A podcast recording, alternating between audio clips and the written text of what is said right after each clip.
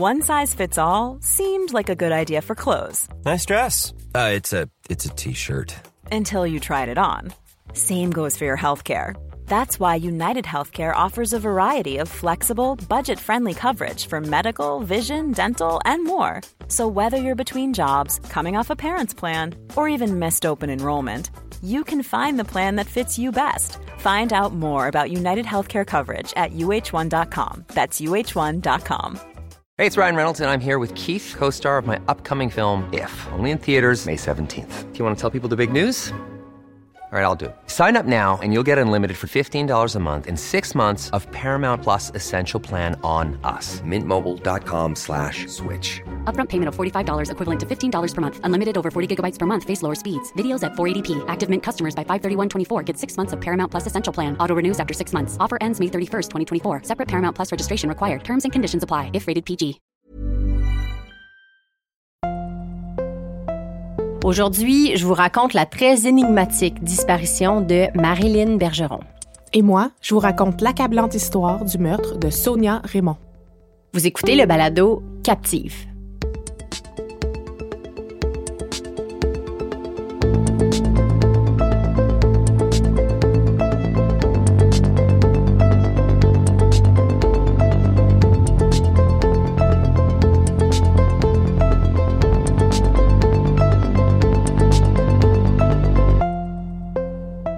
Bon, ben voilà, Annie. Oui. Une autre belle saison qui s'achève. Est-ce que tu peux croire?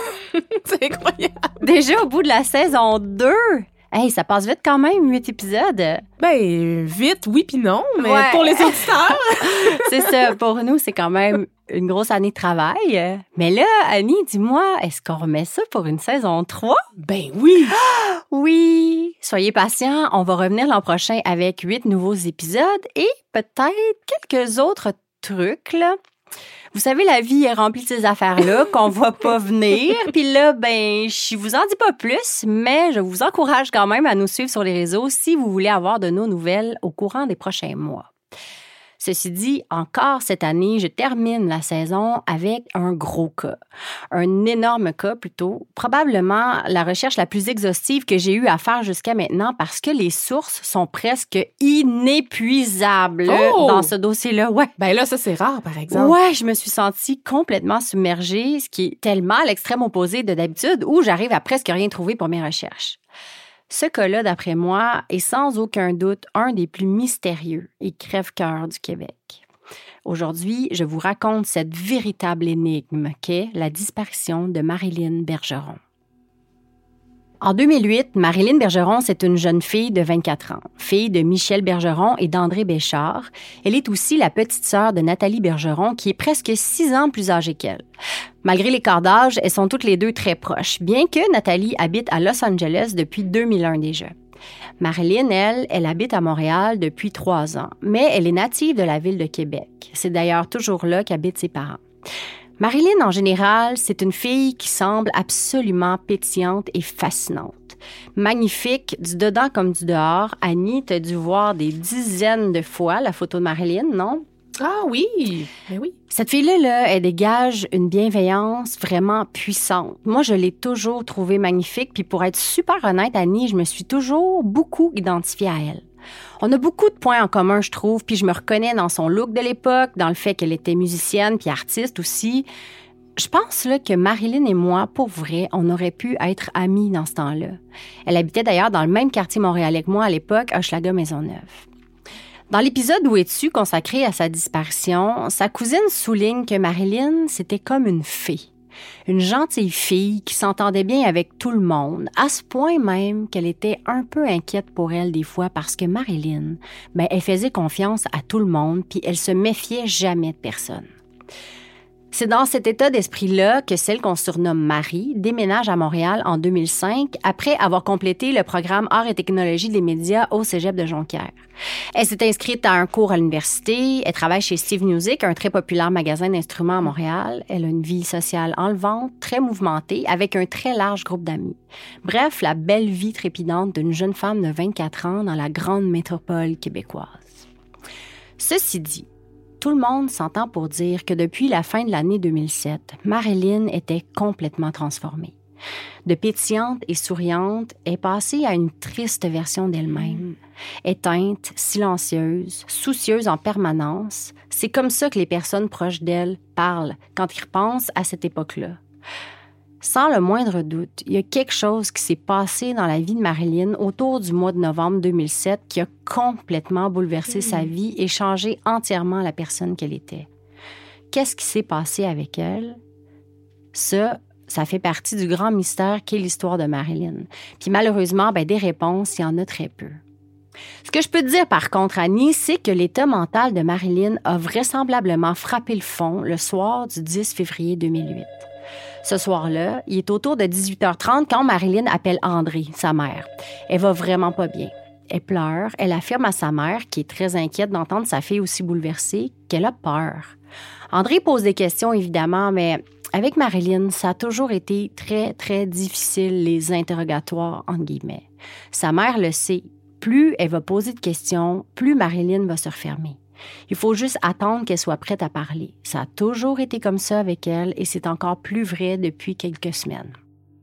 Toujours au téléphone, les deux femmes concluent qu'il est temps que Marilyn revienne à la maison familiale. Marilyn, pourtant indépendante depuis plusieurs années avec une vie bien installée à Montréal, accepte et saute dans le bus en direction de Québec le soir même. André, évidemment, est soulagée. Enfin, elle va pouvoir discuter avec sa fille puis comprendre ce qu'il l'accorde depuis quelques mois. André confie à Marie-Claude Barrette, toujours dans l'épisode Où es-tu, que les jours suivant son arrivée, Marilyn était très triste. Elle pleurait beaucoup, elle semblait inquiète puis rongée par quelque chose qu'elle semblait juste incapable de partager avec sa mère. André se souvient avoir demandé à Marilyn si elle avait des problèmes de drogue. Marilyn a répondu que non. Alors, est-ce que c'est des dettes, des problèmes d'argent? Marilyn lui répond que c'est pas un problème d'argent non plus. Elle lui demande si elle est en peine d'amour. Marilyn hoche la tête. Rien à voir avec l'amour. André regarde Marilyn droit dans les yeux puis lui demande Marie, est-ce que tu as été agressée? Mm. Marilyn ferme les yeux et laisse couler les larmes. André raconte ensuite avec la voix qui tremble qu'elles se sont serrées dans leurs bras en silence, en pleurant toutes les deux. C'est ce qu'elle aura eu qui ressemble plus à une réponse. Mais mm. Annie, crois-moi, on est encore très loin de comprendre réellement ce qui a pu se passer à la fin 2007 pour chambouler comme ça la vie de Marilyn Bergeron. Durant la semaine qui suit l'arrivée en catastrophe de Marilyn à Québec, André confie aussi pour la première fois à Marie-Claude Barrette que Marilyn serait allée consulter une psychologue, puis que celle-ci aurait avoué plus tard, sans évidemment dévoiler les confidences de sa patiente, que son cas était extrêmement sévère et que c'était fort probablement un cas d'hospitalisation. Ah! Je suis hantée depuis que j'ai entendu ça, moi. Est-ce que cette psychologue-là a les réponses que tout le monde cherche depuis tellement longtemps? Je ne m'imagine pas comment ça doit être crève-cœur d'être dans l'obligation de garder le silence. Ben, ben, surtout quand on connaît la suite de l'histoire. Puis si moi, là, le contenu de ce dossier psychologique-là me hante, je n'ose même pas imaginer à quel point sa famille doit être consumée par le besoin de le lire. On arrive au vendredi 15 février 2008. Marilyn est de retour depuis cinq jours à peine, mais sa décision est prise. Elle veut plus retourner à Montréal. Elle a trop peur. Ses parents louent donc un camion, puis tous les trois, ils font ensemble les 260 quelques kilomètres de route qui séparent les deux villes pour aller vider l'appartement de Marilyn à Montréal. En soirée, le gros du travail est fait, puis Marilyn en profite pour sortir voir des amis. Bon, probablement pour leur dire au revoir. Dès le lendemain, le trio reprend la route avec toutes les affaires de Marilyn et reviennent installer tout ça à Québec, dans la maison de Loretteville. Pour le moment, les plans d'avenir sont flous, le plus important là, de toute façon, c'est de prendre soin de mm. Marie. Le dimanche 17 février 2008, soit le lendemain du retour définitif de Marilyn à Loretteville, la matinée se passe sans histoire. Vers 10h45 du matin, Marilyn décide de sortir prendre une marche. Bon, bien qu'on soit en février, la température est divine ce matin-là, presque printanière, alors ça fait du sens pour elle d'avoir envie d'aller prendre l'air. Marilyn a le cœur gros. Elle explique à sa mère qu'elle va aller marcher puis que ça va lui faire du bien. André, toujours inquiète de voir sa fille triste, lui propose de l'accompagner, mais Marilyn refuse poliment. Elle explique que de se retrouver toute seule un petit moment, ça va lui faire du bien, puis que ça en va pas bien loin de toute façon. Marilyn met son manteau. Elle ne prend ni son sac à main ni ses cigarettes. Elle franchit le seuil de la maison où elle a grandi et referme doucement la porte derrière elle. Et c'est là la dernière fois qu'André Béchard verra sa fille en chair et en os. Bien sûr qu'au fil des heures qui passent, André commence de plus en plus à trouver que la petite balade de Marilyn là, s'en vient pas mal longue. hein. Elle en parle à son mari, Michel, puis tous les deux cèdent finalement à la panique vers 15 heures. C'est là qu'ils discutent ensemble des avenues à prendre, puis ils décident tous les deux d'attendre finalement au lendemain avant de contacter les autorités. Marilyn, là, elle a probablement rencontré une amie ou décidé qu'elle avait besoin de s'éclipser quelques heures. C'est sûr que, bon, ça ressemble pas trop à Marilyn de faire ça, mais son quotidien était tellement bouleversé ces derniers temps. Ça devait être rendu tellement compliqué pour les parents de savoir ce qui était anormal ou non. Puis Annie, oublie pas, là, Marilyn était indépendante depuis des années, en appartement. Là. Elle avait 24 ans. Disons que les habitudes d'avertir tes parents de tes moindres déplacements, c'est perdu depuis longtemps. J'imagine donc que c'est ce genre de discours-là que devaient tenir André et Michel durant les premières heures. Mais dès le lendemain, c'en est beaucoup trop pour eux. Ils contactent le service de police de Québec, le SPVQ, pour signaler la disparition de Marilyn. J'ai jamais fait un appel aussi pénible de ma vie. C'est comme ça qu'André décrit son sentiment quand elle se souvient de ce coup de fil-là. La chronologie à partir d'ici est assez floue, mais je retrouve les premières traces de la nouvelle dans le journal Le Soleil du 27 février 2008, donc une dizaine de jours après le départ de Marilyn. J'ai l'impression quand même qu'au début, les choses ont bougé assez vite. Les enquêteurs semblent avoir pris l'affaire au sérieux parce que, bon, les circonstances sont assez embêtantes. Là. Une jeune fille qui quitte sans ses affaires pour aller prendre une petite marche de quartier puis qui revient pas, c'est assez évident qu'il y a quelque chose qui cloche. Sauf que très rapidement, dans les jours suivants, on retrouve une trace de Marilyn. Michel, son père, se rend compte que quelqu'un a tenté d'effectuer un retrait à partir de la carte de crédit d'urgence qu'il avait laissée à Marilyn, une carte de crédit reliée à son compte à lui. Il transmet l'info au policier et bingo! Après vérification, on est en mesure d'identifier Marilyn sur les caméras de sécurité du guichet automatique de la Caisse populaire de Loretteville, qui est situé au 9850 boulevard de Lormière. Les enquêteurs montrent une capture d'écran des images captées et c'est effectivement Marilyn. Deux choses attirent l'attention ici. Bon, premièrement, au guichet, Marilyn a tenté de retirer 60 dollars, mais elle a échoué. Comme je t'ai dit, elle s'est servie de la carte de crédit d'urgence que son père lui avait donnée. Puis selon les informations reçues, semble que Marilyn avait oublié le NIP, alors elle n'a pas réussi à retirer les 60 dollars. Ah, mais c'est bizarre. Pourquoi qu'elle prenait pas sa propre carte? Ouais, ben rappelle-toi, elle est partie avec rien. hein. Ah! Mais deuxième chose qui frappe les parents, Marilyn a un sac sur le dos. Un sac noir. Et là, sa mère est inébranlable là-dessus. Sa fille ne portait aucun sac à dos lors de son départ, à peine quelques minutes avant que ces images soient prises au guichet de la Caisse populaire. Toujours avec la piste de la carte de crédit, on se rend compte d'une autre transaction, celle-ci à 16h03, dans une franchise de Café Dépôt située au 655 boulevard de la Concorde à Saint-Romuald. Là, Annie, c'est vraiment rendu bizarre parce que ce café-là, il est à 20 km de la Caisse populaire, de l'autre côté du pont Ben Pierre-Laporte. elle est en voiture. Ben oui, qui est vraiment pas un pont qu'on traverse à pied, là, encore moins en plein mois de février. Mais non. De toute façon, ça fait aucun sens qu'il marcherait 20 km puis traverserait un pont autoroute pour s'arrêter boire un café, là, vraiment. Mais qu'est-ce que Marilyn faisait là? Et avec qui? Selon la caissière, Marilyn était toute seule. Elle a commandé un café. La caissière se souvient de son air triste puis a trouvé ça bizarre qu'elle paye un simple petit café avec une carte de crédit. Selon plusieurs sources, Marilyn s'est assise et a bu son café assez rapidement avant de repartir. Par contre, j'ai lu ailleurs qu'elle est sortie avec son café pour emporter. Mais peu importe. Ce qu'on sait, c'est que c'est ici que la trace de Marilyn Bergeron s'arrête. Depuis, plus rien. Hey. La découverte de ces deux arrêts-là dans la journée de Marilyn, en ce fameux dimanche où elle a simplement quitté pour aller prendre une marche, ben c'est certain que ça a semé les mois. Premièrement, chez ses proches, bien entendu, parce que, ben bon sang, qu'est-ce qu'elle faisait là, là? Pourquoi elle avait eu besoin de sortir de l'argent, ou du moins essayer, puis pourquoi elle retentit à Saint-Romuald, à presque 20 km de chez elle? Mais l'autre gros problème avec la découverte de ces indices-là, c'est que malheureusement, il semble que si ça ne fait qu'épaissir le mystère chez les proches de Marilyn, c'est comme si pour les enquêteurs, l'affaire venait tout à coup de prendre tout son sens. Départ volontaire. Ben oui. C'est ici, je pense, que va commencer la grande fracture qui va diviser et qui divise encore aujourd'hui d'ailleurs le SPVQ et la famille de Marilyn. Parce qu'à partir de maintenant, maintenant qu'ils ont vu Marilyn tenter de retirer de l'argent avec un sac à dos apparu de nulle part et ensuite un stop tout à fait banal sur la route pour prendre un café, mais la police semble moins comprendre l'urgence de retrouver la jeune femme. Pour eux, il semble évident qu'elle n'est pas victime d'un crime, puis même s'ils comprennent la douleur et l'inquiétude des parents, là, la triste vérité, c'est que Marilyn, elle a 24 ans et que si elle a envie de disparaître, ben elle a le droit. Ça, c'est la version simple.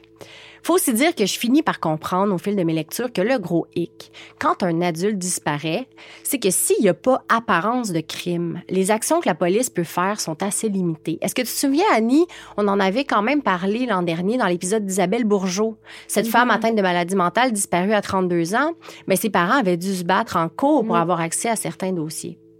Bref, à cause de ça, on a accès à presque rien. Par exemple, la mère de Marilyn.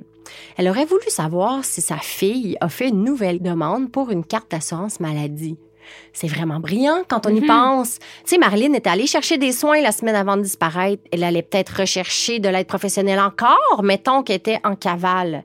On se souvient, elle a tout laissé derrière elle, sauf sa fameuse carte de crédit. Bon, mais pour avoir accès à des soins, elle aurait besoin d'une carte d'assurance maladie. Bon, mais ce genre de requête qui paraît pourtant simple, ben c'est interdit par la loi. Ben voyons donc. Ouais, protégé par le droit à la vie privée jusqu'au bout, même dans le drame et dans l'urgence. Et l'équipe d'enquête se sont pas souciés de ça, en fait. C'était vraiment euh, une initiative de sa mère. Complètement. Ceci dit, il y a quelques trucs assez choquants que la police fait que je n'arrive pas très bien à comprendre et qui fait ralentir considérablement les progrès, à mon avis. Une de ces choses, la police refuse de montrer la vidéo entière captée de Marilyn au guichet automatique aux parents. Ils s'obstinent à ne montrer qu'une capture d'écran, mais pourtant, Pourquoi? je sais pas, mais tu sais, pourtant là, de voir la vidéo entière, ça peut tellement révéler des choses. Ils la connaissent par cœur, leur fille, Ben oui. le langage non verbal, la posture, les expressions, mais semble que ça peut amener au moins des indices supplémentaires Ben sur son état d'esprit, non? Ma fille, elle a peur. Ah, je sens qu'elle est suivie. Ah, c'est pas normal, ce geste-là. Euh, ah, c'est donc ben choquant. Oui, puis tu sais combien de temps ça va prendre avant qu'enfin les parents puissent voir les dernières images de leur fille?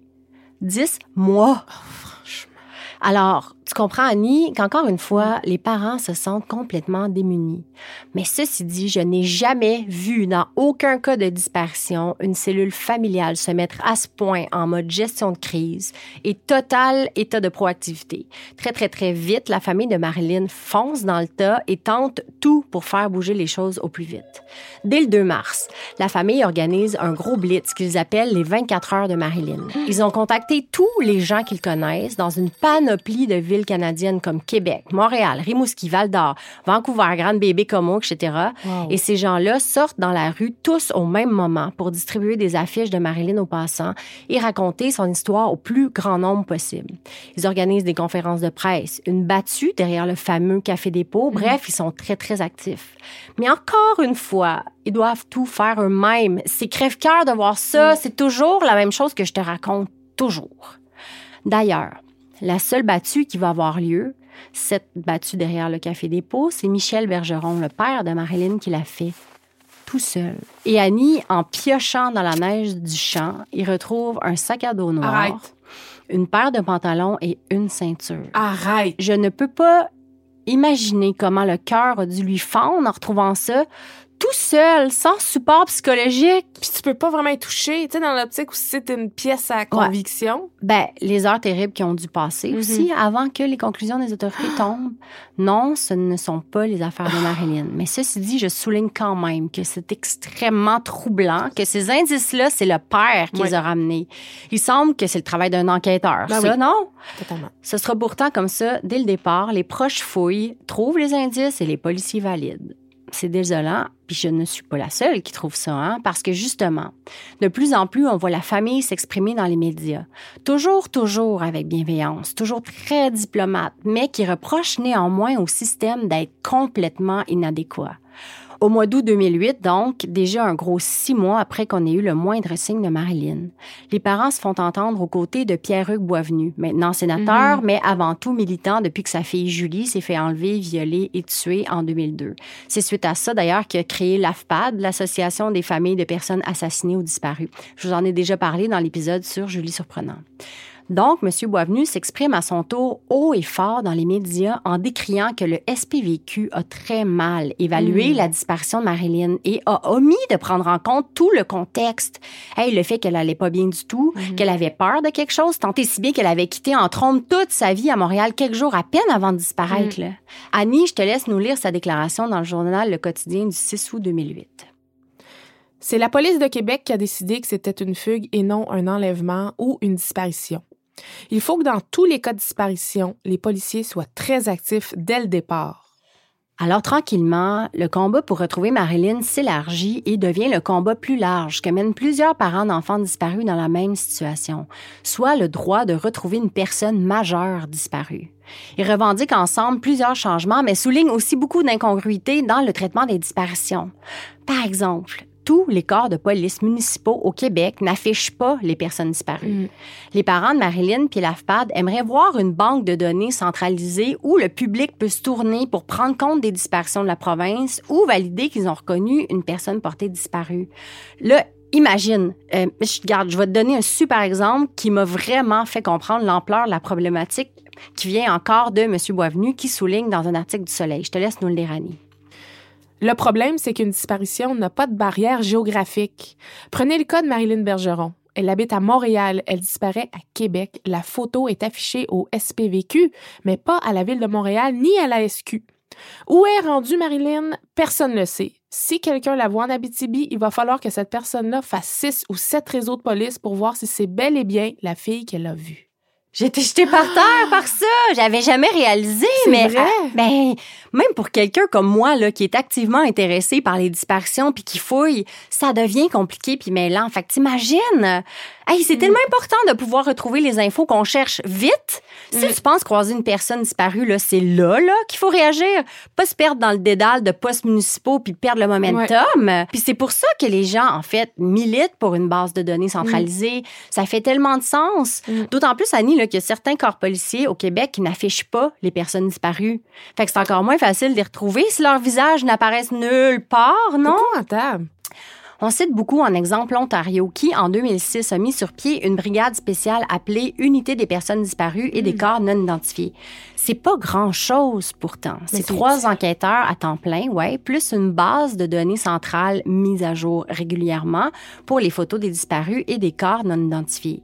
Eh bien, en quatre ans, ils sont passés à un taux de résolution de 30% des cas. Ouais!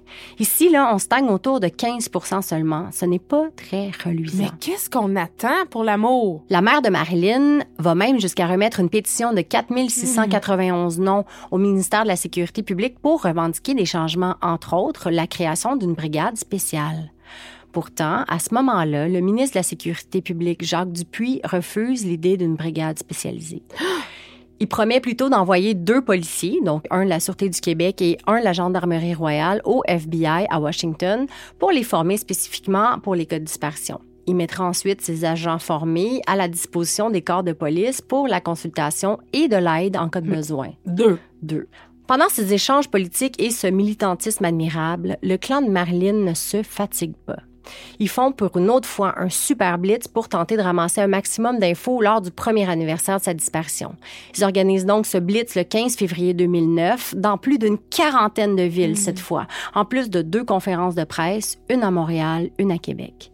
Et la police dévoile aussi, enfin, au grand public la fameuse bande vidéo captée par les médias de surveillance de la Caisse populaire de Loretteville le matin de sa disparition. C'est devenu mythique presque cette vidéo-là. Tu l'as sûrement déjà visionnée, mais je te la remontre. C'est très court. On y voit Marilyn très bien en train de faire une opération au guichet automatique.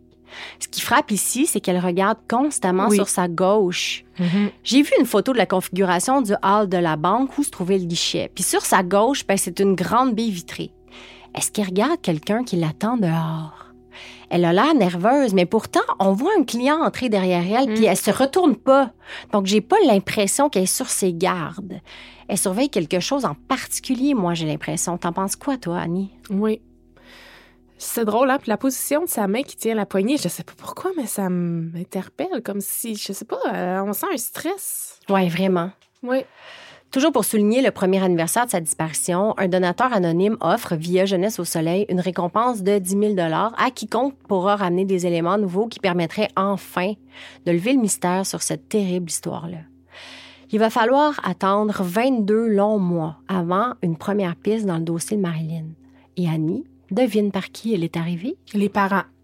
Non, notre inépuisable Claude Poirier. Oh, Claude! C'est donc dans le journal Le Soleil du 23 décembre 2009 qu'on apprend que le chroniqueur judiciaire vedette aurait reçu deux appels anonymes, tous deux de la même personne, à ce que j'ai compris, disant avoir aperçu Marilyn à Hawkesbury, un petit patelin à la frontière Québec-Ontario.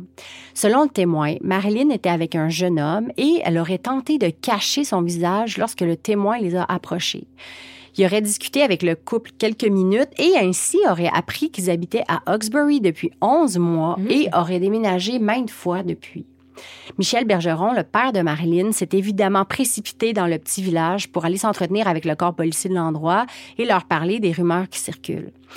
Les policiers auraient été très ouverts et la piste semblait assez sérieuse parce que je retrouve la nouvelle dans le droit du 19 janvier 2010 qui rapporte que les deux parents seraient sur place pour distribuer des photos et des affiches de Marilyn à un maximum de citoyens en leur expliquant la situation. Évidemment, les parents ont aussi lancé un appel dans les médias pour parler avec le fameux témoin anonyme, mais celui-ci ne s'est plus jamais manifesté. Deux jours de recherche intensive s'en sont suivis, mais rien. Je pense que les parents de Marilyn ont encore aujourd'hui l'impression que leur fille était bel et bien à Hawkesbury et ont déploré encore une fois la lenteur de la réaction du SPVQ dans ce dossier-là. Est-ce que c'était bien elle, la jeune fille qu'on a vue ce jour-là? Un mystère de plus dans l'histoire, Annie. En février 2011, une énième sortie dans les médias pour demander l'aide du public, mais aussi, encore une fois, pour partager la déception que la famille ressent au quotidien face au SPVQ et le total relâchement de l'enquête. Ceci dit, je veux spécifier que ces sorties-là sont toujours remarquablement diplomates et polies.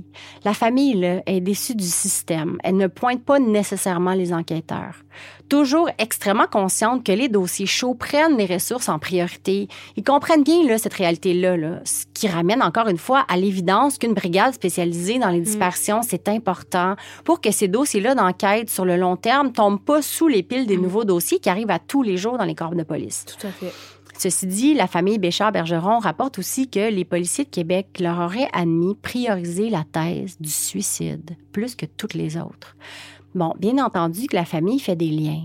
Si la police croit au suicide, est-ce qu'elle met autant d'efforts qu'il le faudrait sur le dossier? Est-ce que c'est pour ça que tout est toujours si compliqué et si long dans les communications? André soutient que c'est la famille qui amène tous les nouveaux éléments au dossier et qu'en moyenne, le SPVQ prend 6 à 8 mois pour valider ces éléments-là. Est-ce que tu imagines la frustration qu'ils doivent vivre, Annie, même s'ils comprennent le contexte, là? Oui, je comprends. Le plus choquant là-dedans, je pense, c'est de savoir que les parents ont maintes fois tenté de faire transférer l'enquête au service de police de Montréal ou à la SQ, mais sans succès. Premièrement, ils ont tellement raison sur un point. Marilyn, là, elle habitait à Montréal depuis trois ans. C'est là qu'elle a vraisemblablement vécu une expérience tellement troublante que toute sa vie a été chamboulée. Elle est à Québec depuis juste quelques jours. Pourquoi c'est pas Montréal qui prend en charge l'enquête? Il me semble que c'est là que doivent dormir des tonnes de réponses, non? Tout à fait. Et ne serait-ce que pour redonner confiance aux parents qui clairement sont constamment déçus puis déboutés par la police de Québec. Il semble que de changer l'équipe d'enquêteurs, me semble, Mhm. ça peut juste faire avancer les choses, non? Ben, il semble que ce soit impossible. Bureaucratie, entêtement, je sais pas c'est quoi, mais je trouve ça enrageant. La police de Québec refuse de céder le dossier. Le père de Marilyn va d'ailleurs déclarer beaucoup plus tard en 2018 si c'était à refaire demain matin, je monterai à Montréal, puis c'est là que je la déclarais disparue. Dis-moi que ça te brise pas le cœur en mille, ça. Les années passent sans amener de réponse. Bientôt 2015 arrive et c'est le septième anniversaire de sa disparition. Contrairement à plusieurs cas que j'ai racontés ici, la famille refuse de faire déclarer Marilyn décédée, même si ça fait sept ans puis que c'est chose possible maintenant. Sans preuve, sans corps, la famille refuse d'adhérer à la conclusion qu'elle est morte. On continue les offensives. La famille, résiliente et courageuse, n'abandonne pas. On souligne en 2017 qu'ils en sont à 63 déplacements dans diverses villes suite à des signalements et qu'ils ont installé une ligne sans frais dans leur maison pour permettre les appels. Elle est toujours active d'ailleurs, puis je vous partagerai le numéro à la fin de l'épisode. Ils rapportent aussi que toutes leurs économies sont passées. André, elle n'a jamais réintégré son travail. Tout ce qu'elle fait maintenant à temps plein, c'est de chercher sa fille. Si vous avez envie de comprendre c'est quoi dans le concret, la vraie réalité pas sexy, tout, dure et crève-cœur de cette famille incroyable, faites comme moi et prenez le temps d'écouter Absence, le film de Carole Lagagnère auquel a participé Nathalie, la sœur de Marilyn. La documentariste la suit lors d'une de ses sorties à l'aveugle dans le Grand Toronto. J'ai été littéralement happée, Annie, de prendre compte pour vrai ce que ça veut dire, chercher quelqu'un. On la voit dans un taxi expliquer au chauffeur ce qu'elle fait là, lui demander de l'amener dans les coins chauds de la ville en roulant tranquillement, lui expliquer qu'elle lui demandera peut-être de s'arrêter si elle pense reconnaître sa sœur. Écouter les recommandations du chauffeur qui connaît la ville par cœur, la promener de bar de danseuse en bar de danseuse pour qu'elle puisse rentrer et aller jeter un œil, aller voir les refuges, la police, tous les organismes susceptibles de croiser Marilyn quelque part.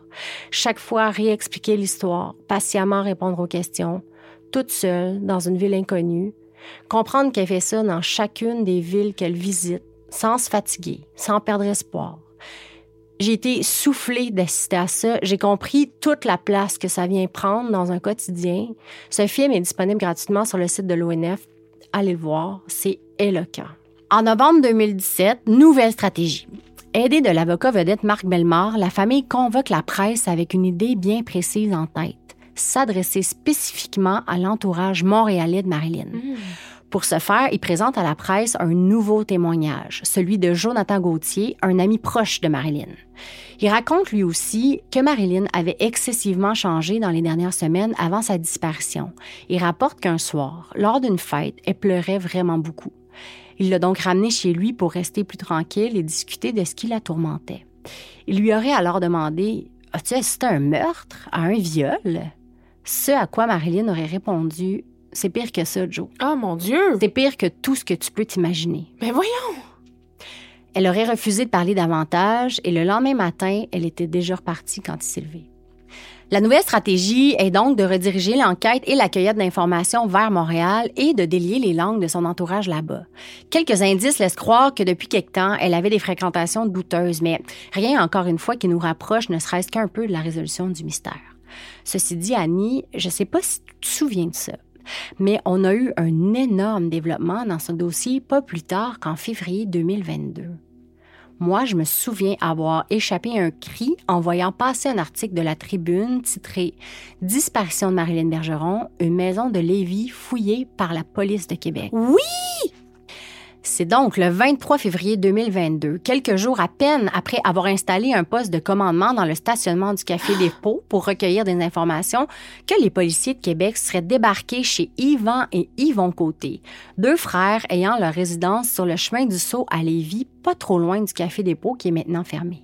Les policiers refusent de confirmer qu'ils sont bien là pour Marilyn, mais les journalistes l'affirment et les parents de Marilyn acquiescent que c'est aussi ce qu'ils ont comme information. De dehors, on peut voir que les frères Côté n'ont plus accès à leur maison et attendent dans la voiture. Ils sont très agressifs et arrogants avec la presse, tellement que l'un d'eux se fera arrêter pour avoir agressé un photographe. Hein? Ouais. Le va-et-vient des policiers, il ment pas. Il y a bel et bien perquisition. On sort des boîtes, des meubles et bientôt, c'est l'excavatrice qui débarque. Les recherches semblent se concentrer autour du vide sanitaire qu'est-ce que la police a bien pu se faire dire pour les amener à fouiller cette maison-là? C'est dans le soleil du 24 février qu'on peut l'apprendre. On rapporte que, selon une source policière, Yvon Côté se vante auprès de ses collègues depuis plusieurs années que Marilyn est enterrée dans son sous-sol. Ceci dit, le 25 février, on annonce que les fouilles n'ont rien donné et qu'après deux jours, les recherches sont terminées. Pour cette fois. Parce qu'Annie, crois-moi, les recherches pour Marilyn Bergeron, elles s'arrêteront jamais. Pas tant que la famille aura pas de réponse. C'était une leçon de courage pour moi, de résilience de côtoyer pendant des heures cette famille-là via les médias, les documentaires et les nombreux écrits qu'ils ont laissés derrière eux depuis 2008.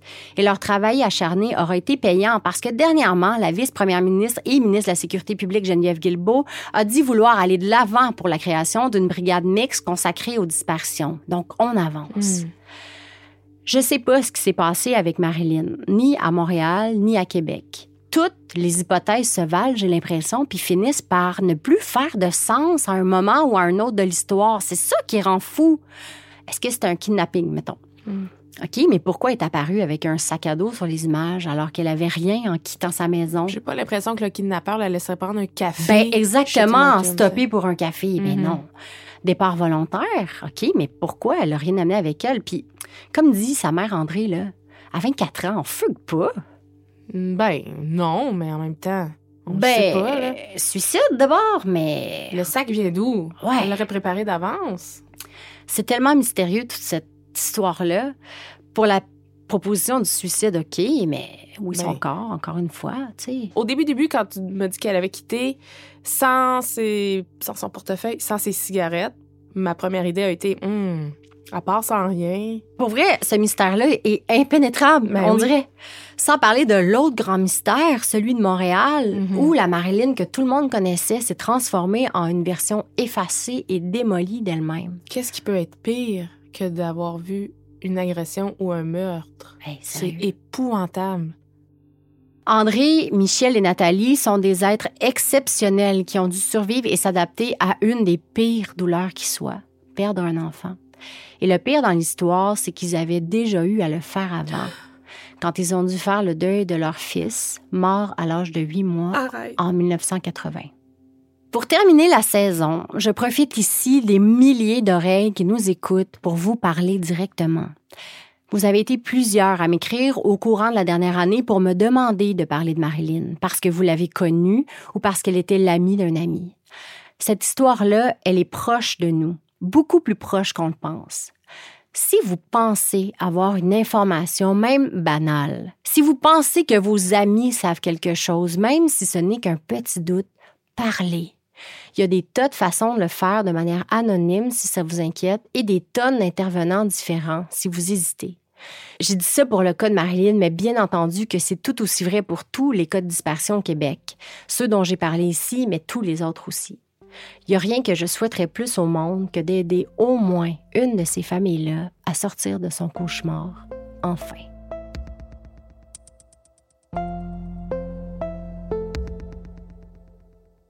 Bon, Michel, c'est mon dernier récit de la saison 2. Ouais. C'est pas les sujets qui manquent quand il est question d'histoires criminelles marquantes au Québec, tu peux bien t'imaginer. Ouais. Donc, évidemment, le choix a été difficile. hein. Pour m'aider à choisir, je- me suis dit que ça serait une bonne idée de me baser sur les suggestions du public. Ah. Oui, et pour ça, je suis allée consulter notre page Facebook de Crème réelle Faits étranges au Québec. Mhm. Parce que tu avais eu l'excellente idée, il y a quelques mois, de demander à la communauté quelle histoire criminelle les a le plus marqués dans leur région. Hmm. Tu t'en rappelles? Oui. Puis ma foi, c'était tellement intéressant à lire et j'ai constaté qu'il y a une histoire, entre autres, qui est revenue plus d'une fois. Une histoire incroyablement bouleversante et très choquante qui, en juillet 1996, a marqué la population du village de Maria en Gaspésie Ah. et dont l'enquête s'est étendue sur une vingtaine d'années. Hmm. C'est donc aujourd'hui, Michel, pour mon dernier segment d'épisode de la saison 2, que je te raconte l'accablante histoire du meurtre de Sonia Raymond. Bon, je vais commencer avec un mini brin de légèreté, Michel, en t'avouant honteusement que je n'ai jamais visité la Gaspésie à ce jour. Ah. Ouais, et pourtant, tu le sais, là, je me suis promenée beaucoup au Québec, sur la côte nord, dans le Bas-Saint-Laurent. J'ai aussi visité des provinces maritimes plus d'une fois, mais jamais je me suis posée en Gaspésie. Ah ben. Mais oui, je suis très consciente là, de ce que je manque, là, les paysages qui sont à couper le souffle apparemment, la chaleur des gens, de la beauté des plages, mais Bon, la raison pourquoi je te dis ça, c'est que j'ai vite réalisé en faisant mes recherches que je pensais très naïvement, probablement par pur déni aussi, là, que le genre de crime que je m'apprête à te raconter, ça arrivait pas ou presque dans des régions comme la Gaspésie, qui pour moi, la fille de Montréal, là, rime avec vacances estivales en famille. Tu comprends? Bon, évidemment, des actes criminels, il y en a partout, on le sait, mais on est bien moins souvent au fait des crimes qui frappent des petites communautés, comme celui qui a frappé la ville de Maria. Je pense que de raconter ce genre de récit-là dans le contexte de notre balado permet plus facilement, du moins je l'espère sincèrement, de garder en vie dans la mémoire collective le nom de la victime. Dans ce cas-ci, Sonia Raymond. En 1996, elle avait 32 ans. Elle était résidente de Rimouski, au bord du Saint-Laurent, mais elle était en fait originaire de Cozapscal, une petite ville dans le Bas-Saint-Laurent, région voisine de la Gaspésie. Puis elle s'est rendue à Maria, petite municipalité d'à peine 2600 habitants aux abords de la baie des Chaleurs en Gaspésie pour assister à un mariage qui avait lieu le 27 juillet 1996. Elle était en compagnie de son amoureux, puis le couple était sans enfant et Sonia se démarquait surtout par son indépendance, sa grande force d'esprit, son autonomie. Elle aimait ça, ces moments de solitude, donc c'était pas étonnant qu'elle décide en début d'après-midi du 27 juillet, suite à quelques courses au village, d'aller se ressourcer sur la plage de Maria, seule, tranquille, pour contempler l'immensité de la baie. Pourtant, ce qui devait être un moment apaisant s'est transformé en quelques secondes en cauchemar pour Sonia Raymond. Les quelques minutes de repos qu'elle s'était permis sur la plage ont finalement fait place à une tragédie, à un crime lâche qui malheureusement va garder en suspens des questions sans réponse pendant près de deux décennies, Michel. C'est vers 15h30 que son conjoint Marco va commencer à s'inquiéter de ne pas la voir revenir à temps pour le mariage. Il va la chercher un peu dans les alentours, puis il va vite aller rejoindre au camping de la région Céline, la sœur de Sonia, puis ensemble, ils vont entamer des recherches plus sérieusement. Ils vont même contacter l'hôpital, mais il n'y a rien de ce côté-là. Puis c'est finalement en arrivant près de la plage de Maria qu'ils vont trouver enfin la voiture de Sonia, stationnée et sans passagers à l'intérieur. Malheureusement, le regard va vite se poser sur les voitures de police qui se trouvent tout près de la plage, non loin de sa voiture abandonnée. Marco et Céline vont rapidement réaliser qu'il est arrivé quelque chose à Sonia. Est-ce qu'elle a eu un accident? Est-ce qu'elle a fait une chute? Est-ce qu'elle a eu un malaise sur la plage? Peux-tu t'imaginer à quel point il ne devait pas se douter une seule seconde que Sonia venait en fait d'être victime d'un meurtre violent directement sur la plage en plein jour? Voyons donc. Oui. C'est un scénario que personne peut imaginer sur le coup, mais pourtant, le corps de Sonia Raymond est bel et bien découvert sur la plage et d'après l'autopsie, elle semble avoir été poignardée deux fois à la gorge. Qu'est-ce qui a bien pu se passer? Qui s'en est pris à elle et pourquoi un geste aussi violent et gratuit envers une femme sans histoire en visite dans la région qui demandait juste à prendre un peu de temps pour elle sur la plage? Dans la touchante série documentaire Femme, je te tue, qui est animée par Ingrid Falaise, on y consacre un épisode sur le drame qui a touché la famille de Sonia. Un épisode tellement touchant, Michel. là. Évidemment, on y décrit l'émotion qui a été vécue le jour où Sonia a été découverte assassinée sur la plage. C'est l'incompréhension totale et ça va plonger tant la famille que les habitants de la région dans un vortex de questionnement. Ben, c'est sûr. Hey, Est-ce qu'il y a des témoins? Est-ce qu'il y a d'autres victimes? Est-ce qu'il y a des suspects? Qu'est-ce qu'un meurtrier faisait de passage dans la petite communauté de Maria? Vu la nature du crime qui est très grave, bien, il y a les enquêteurs de Montréal qui vont se rendre sur les lieux pour tenter de faire avancer l'enquête rapidement. Ils vont vite se mettre à la recherche de témoins. Et comme de fait, Michel, ils vont apprendre que quelqu'un a vu quelque chose. Une seule témoin oculaire qui aurait vu un homme à genoux penché au-dessus du corps de Sonia au moment du meurtre. Oh!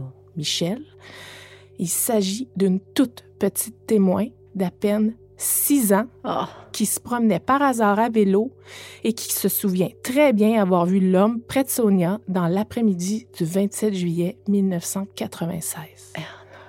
Toi et moi, on a des enfants qui ont presque six ans, puis je ne peux pas concevoir une seule seconde qui pourrait être des témoins oculaires assez fiables pour faire avancer une enquête aussi importante. hein. Mais pourtant, la petite Juliane qui se baladait à vélo cette journée-là va jouer un rôle clé dans l'enquête. Si je te dis, Michel, que les enquêteurs lui ont montré plus de 500 photos de suspects, 513 plus précisément, 513 photos de prédateurs sexuels connus de la police. Bien, parmi ces 513 photos-là, il y en a deux qu'elle a retenues. Deux photos qu'elle a identifiées comme des suspects potentiels, et ce, près de deux mois après le drame. Aïe, aïe, aïe. C'est difficile à comprendre, hein? Mais ça, À quel point la mémoire d'une jeune enfant de 6 ans peut permettre la résolution d'une enquête? Toi, est-ce que tu y crois? Est-ce que c'est une piste assez fiable, à ton avis? ah, c'est dur à dire, mais comme tu dis, là, moi, j'ai une enfant de 5 ans et demi, puis je Non. sais pas, je sais Ça pas quoi dire, non, mais, ça dépasse l'entendement pour un parent. Vraiment. Oui, tout à fait. Puis suite à l'identification des deux suspects, ben, il y en a un des deux qui va attirer l'attention des enquêteurs plus sérieusement. Cet individu-là, c'est Réal Savoie de Saint-Omer. Hmm.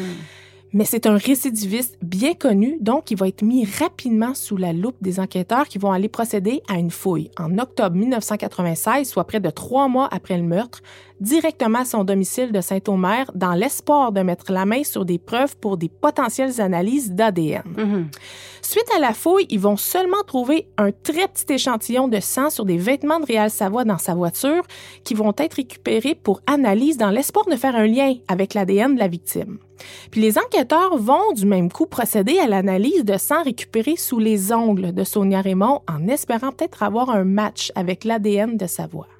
Toutefois, dans un article du journal Le Soleil qui date du 5 décembre 1997, on explique que le délai pour l'analyse des échantillons de sang est très, très long, puisque la technique d'identification de l'ADN la plus avancée, là, elle commençait à peine à être utilisée ici au Canada.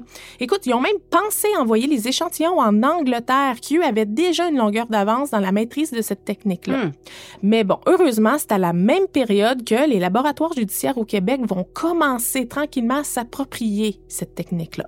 Évidemment, vu la très petite quantité de sang, ils doivent s'assurer de pas la gaspiller. Hein? Donc, comme un des membres de l'équipe du laboratoire judiciaire l'explique dans l'article, ils avaient très peu de marge de manœuvre.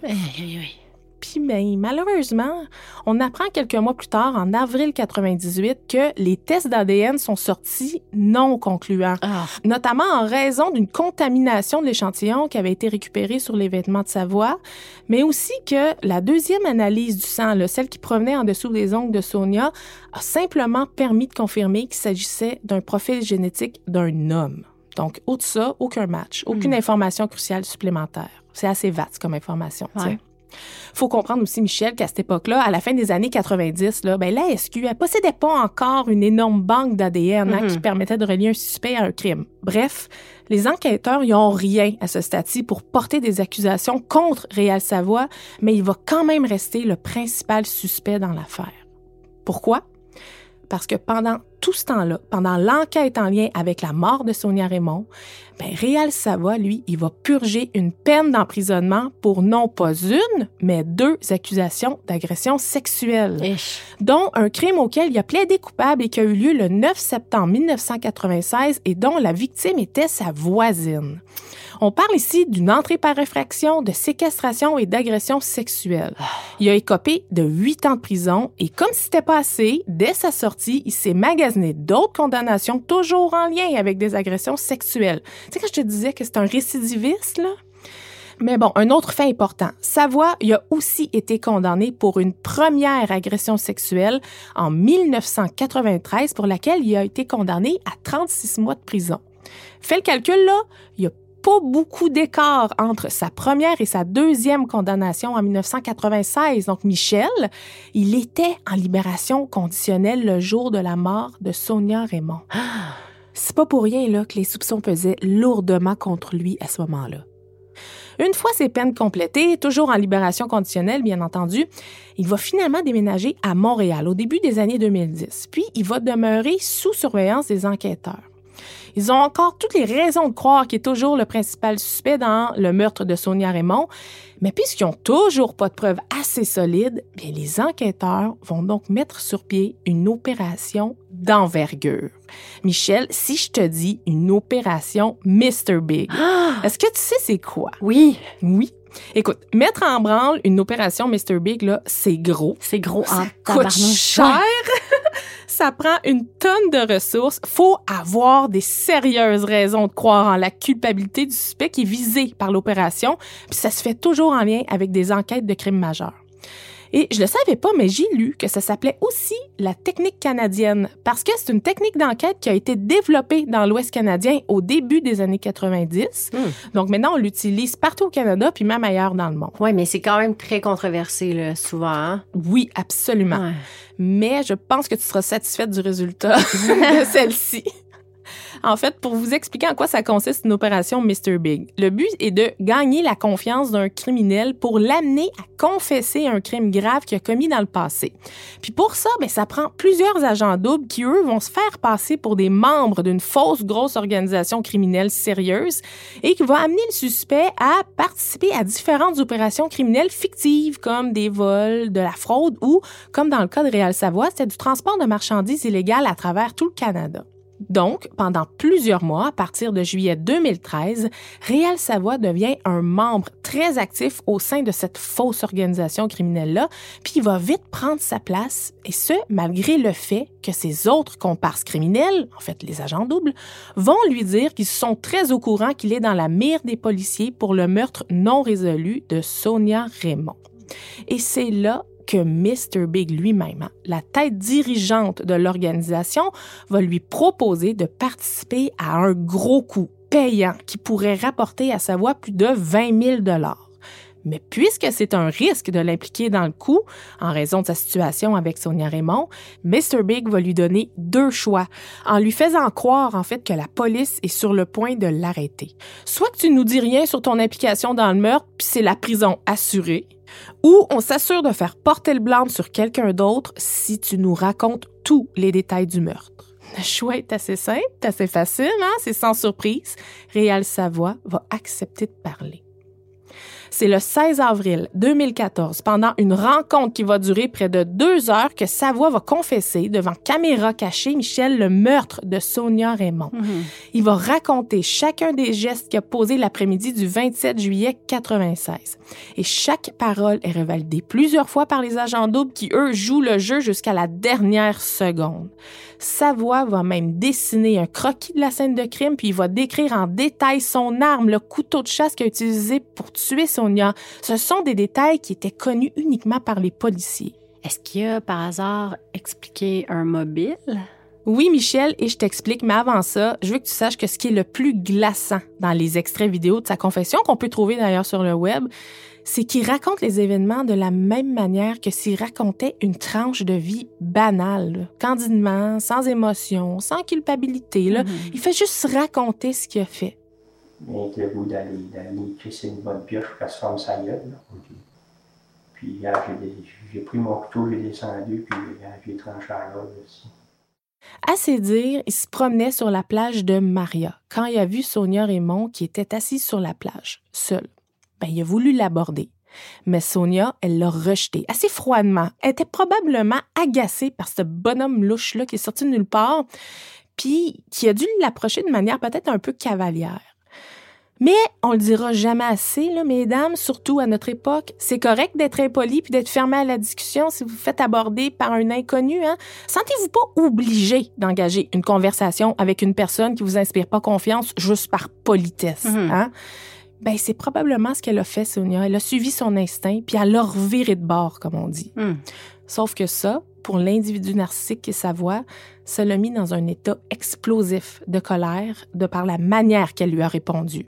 Puis Réal s'est donc dirigé vers son camion, son pick-up, avec un goût de vengeance dans la bouche. Il est allé chercher son couteau de chasse, puis est revenu d'un pas décidé vers Sonia. Ah. Puis elle, elle l'a vu revenir, mais elle n'a pas eu le temps de se lever pour s'enfuir. Elle était toujours assise dans le sable, puis elle a juste essayé de se reculer là, rapidement, le plus qu'elle pouvait l'en poussant le sable avec ses pieds. J'imagine la scène dans ma tête. Puis là, lui, il s'est mis à genoux, il lui a écarté les jambes, il a embarqué sur elle de manière à ce qu'elle puisse pas bouger. Il a mis le couteau sur sa gorge, puis lui a dit, et je le cite, Chris, bouge pas parce que t'es faite. Sonia, elle a figé, paralysée par la peur. D'après sa voix, elle se défendait même pas. Il pense qu'elle pleurait. Elle le suppliait de ne pas y faire de mal. Savoie va réussir à la déshabiller complètement en la tenant par la gorge.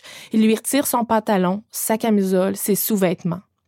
Elle lui demande à plusieurs reprises d'arrêter, puis c'est à ce moment-là précisément que sa voix déconnecte complètement de la réalité, puis c'est dans un élan de rage profonde qu'il va la poignarder à deux reprises à la gorge.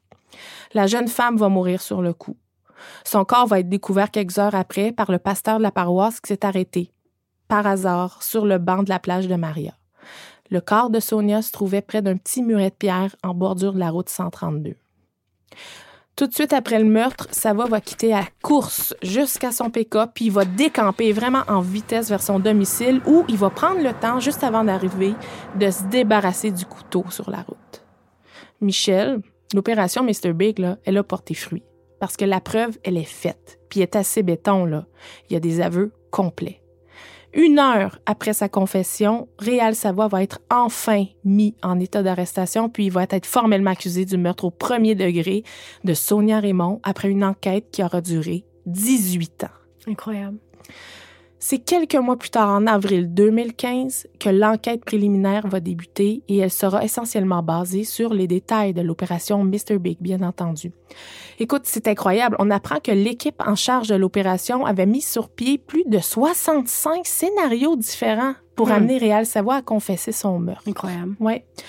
C'est seulement en 2017, exactement trois ans après ses aveux, que le procès va finalement débuter au mois d'avril à New Carlisle, en Gaspésie.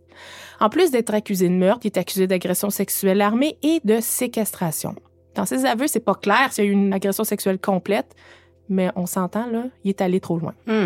Hmm. Savoie va étrangement plaider non coupable aux trois chefs d'accusation. En fait, les avocats de la défense vont tenter de semer le doute sur l'intégrité de la scène de crime en mettant l'emphase notamment sur le manque d'expérience du premier policier qui serait arrivé sur les lieux. C'est un procès qui s'enlignait pour être assez rapide parce que le nombre de témoins était assez limité, hein? mais il y a quand même la témoin la plus importante qui a été appelée à témoigner et Michel, j'imagine que tu te doutes de qui? La petite. Cette jeune enfant de 6 ans, Juliane, devenue une jeune femme de 26 ans au moment du procès, s'est présentée à la barre des témoins. Hey, sans ses yeux de petite fille dégourdie de 6 ans, là, Réal Savoie, là, il aurait même pas été nommé comme suspect dès le début de l'enquête quand tu y penses. C'est fou. 21 ans plus tard, elle explique au jury qu'en attendant sa maman et sa sœur qui s'étaient arrêtées quelques minutes, elle avait décidé de se balader avec son vélo près de la descente vers la plage, là où au même moment elle a vu un homme agenouillé sur une femme près du muret de pierre. Elle aurait même vu l'homme partir en laissant la femme couchée sur le dos.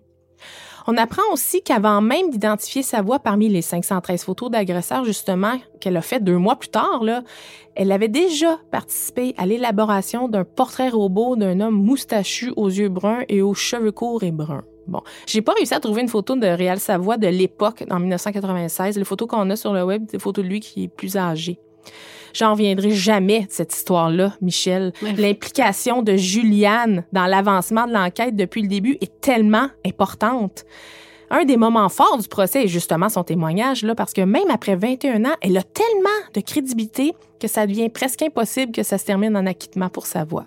Donc, en comptant la jeune témoin oculaire de l'époque et la confession du meurtre, ben, mettons que l'accusé, là, il est en très mauvaise posture. Mhm. Ce qui va faire en sorte, Michel, qu'avant même la fin des procédures, il va finalement avoir des négociations entre les deux parties, donc entre la couronne et la défense, pour en venir à un compromis.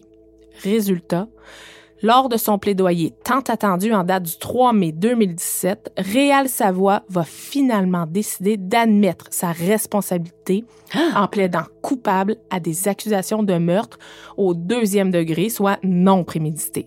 Ce qui va automatiquement amener vers un verdict de culpabilité venant de la part du juge Louis Dionne une vague de soulagement dans le tribunal, surtout du côté de la famille de la victime. hein. Mhm. On peut lire dans l'article du Journal de Québec de la même date que Céline, la sœur de Sonia Raymond, s'est dit très soulagée et émue que sa voix ait enfin avoué devant tout le tribunal qui est bien le meurtrier de sa sœur. Hein.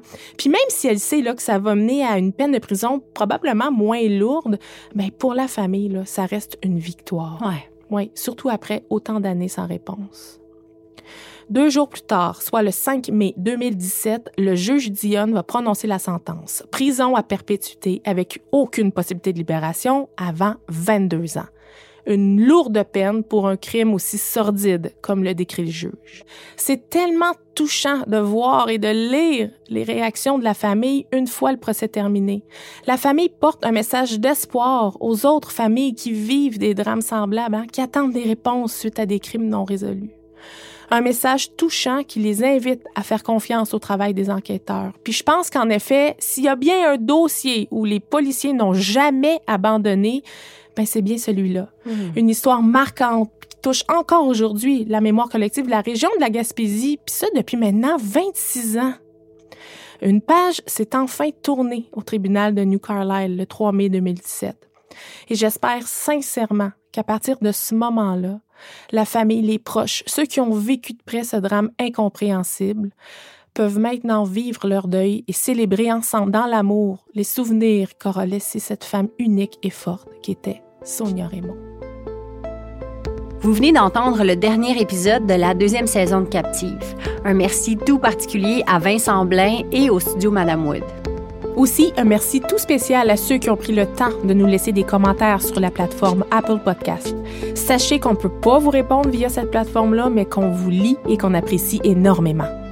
Si vous avez des informations concernant Marilyn, contactez le SPVQ au 88 641 6311 ou visitez le www.trouvermarilyn.com pour toutes les informations. Captive est enregistré au studio Madame Wood à Montréal. Une idée originale et une réalisation d'Annie Lorrain et Michel Ouellette. Montage et habillage sonore, Vincent Blain. Thème musical, l'indice